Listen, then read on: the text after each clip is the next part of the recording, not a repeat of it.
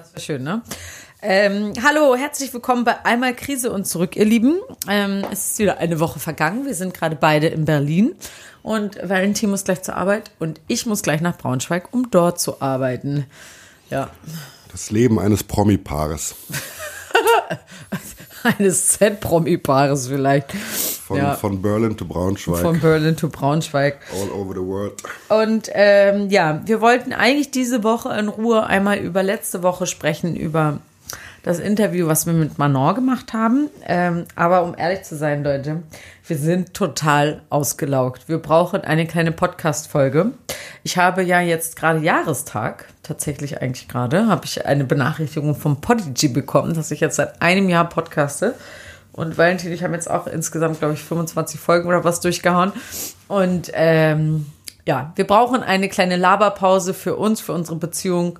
Und äh, deshalb werden wir jetzt in die Anführungsstriche Sommerpause gehen. In die wohlver wohlverdiente Herbst- Herbst-Sommerpause werden wir uns verabschieden, um gestärkt und mit neuen Themen zurückzukommen. Genau, so sieht's aus. Wir wollten uns heute aber nochmal anständig bei euch verabschieden. Deshalb ähm, tschüss.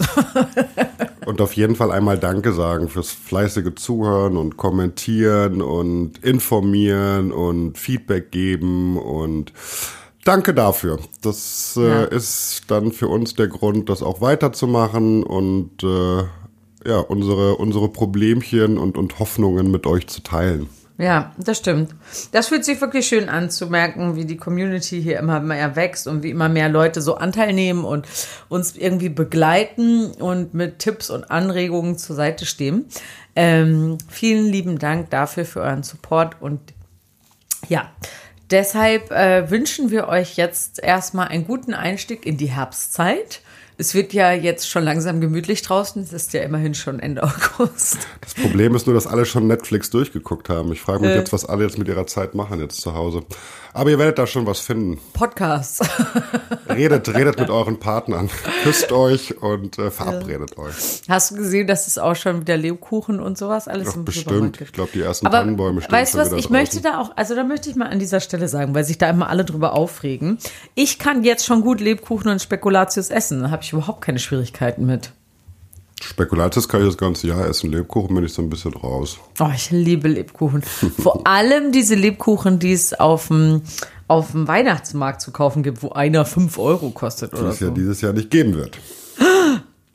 Köln ist die erste Stadt, die alle Weihnachtsmärkte in vier Monaten abgesagt hat. Und alle anderen werden wohl nachziehen. Darüber habe ich noch gar nicht nachgedacht. Das, weil ich bin jetzt auch nicht der größte Fan vom Weihnachtsmarkt, aber halt von diesen Lebkuchen. Und kein Weihnachtsmarkt bedeutet auch keinen Lebkuchen. Was mache ich denn jetzt?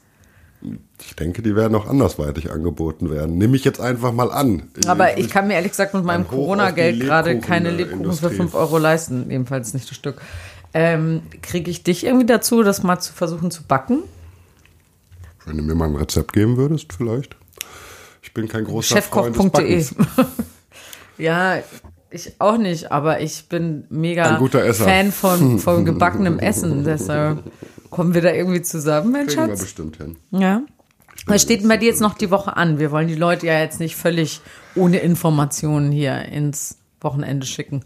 Ähm, ich bin äh, viel arbeiten. Ich habe so ein bisschen die Sorge, dass die Michelin-Tester jetzt im Laufe der nächsten Wochen bei uns aufschlagen werden und äh, uns entweder zerreißen oder uns richtig feiern werden. Dementsprechend bin ich ein bisschen angespannt, äh, freue mich aber auch äh, ja, auf all das, was jetzt eigentlich noch so kommt. Denn jetzt gerade auf der Arbeit läuft es richtig gut bei uns. Wir sind so irgendwie alle ein bisschen on fire, auch wenn das Team sich jetzt bald wieder ändern wird. Was aber auch absehbar ist, denn die guten Leute werden einfach auf kurz oder lang abgeworben. Das ist halt ganz normal bei uns im Business. Dementsprechend äh, bin ich da eigentlich ganz zuversichtlich und voller Hoffnung auf ein gutes berufliches äh, Restjahr. Und das ist erstmal das, was ansteht. Ich hätte nochmal Bock auf Urlaub, aber das hatten wir ja schon. Boah, ich auch so doll. Ey. Mhm. Äh, und wie läuft das denn eigentlich? Kommen diese Tester, die kommen ja nicht nur einmal, oder? Die kommen doch Die zwei, kommen mehrfach sehr wahrscheinlich. Kann auch gut sein, dass sie schon da gewesen sind. Sie müssen sich nicht ankündigen oder nachher zu erkennen geben. Dementsprechend könnte es doch so sein, dass sie schon da waren. Ich weiß es nicht. Ich bin da ja irgendwie auch gerade so ein bisschen ja, das Corona-Ding hat natürlich alles so ein bisschen kaputt gemacht. Rein theoretisch müsste ja schon im März des nächsten Jahres der neue Katalog rauskommen, aber ich bezweifle, dass, dass dieser Termin eingehalten werden kann. Ah, du meinst wegen Co. Ach ja, klar, weil euch einfach ein paar Monate klar. fehlen, wo, wo ihr kochen konntet und so. Ja. Dass sich das nach hinten verschiebt. Denke einfach. ich, denke ich. Oder dass hm. es vielleicht dieses Jahr ganz anders läuft. Dass man vielleicht sagt, gut, dieses Jahr bleibt alles beim Alten, eben aufgrund von hm. ähm, Engpässen beim Testen oder auch Engpässen, was überhaupt die Eröffnung der Restaurants angeht. Hm. Interesting. Ja, Leute, meine Branche stirbt zunehmend. Es ist wirklich. Ähm, es macht richtig Angst. Ich bin auch gerade, habe ich keine gute Phase, muss ich euch sagen.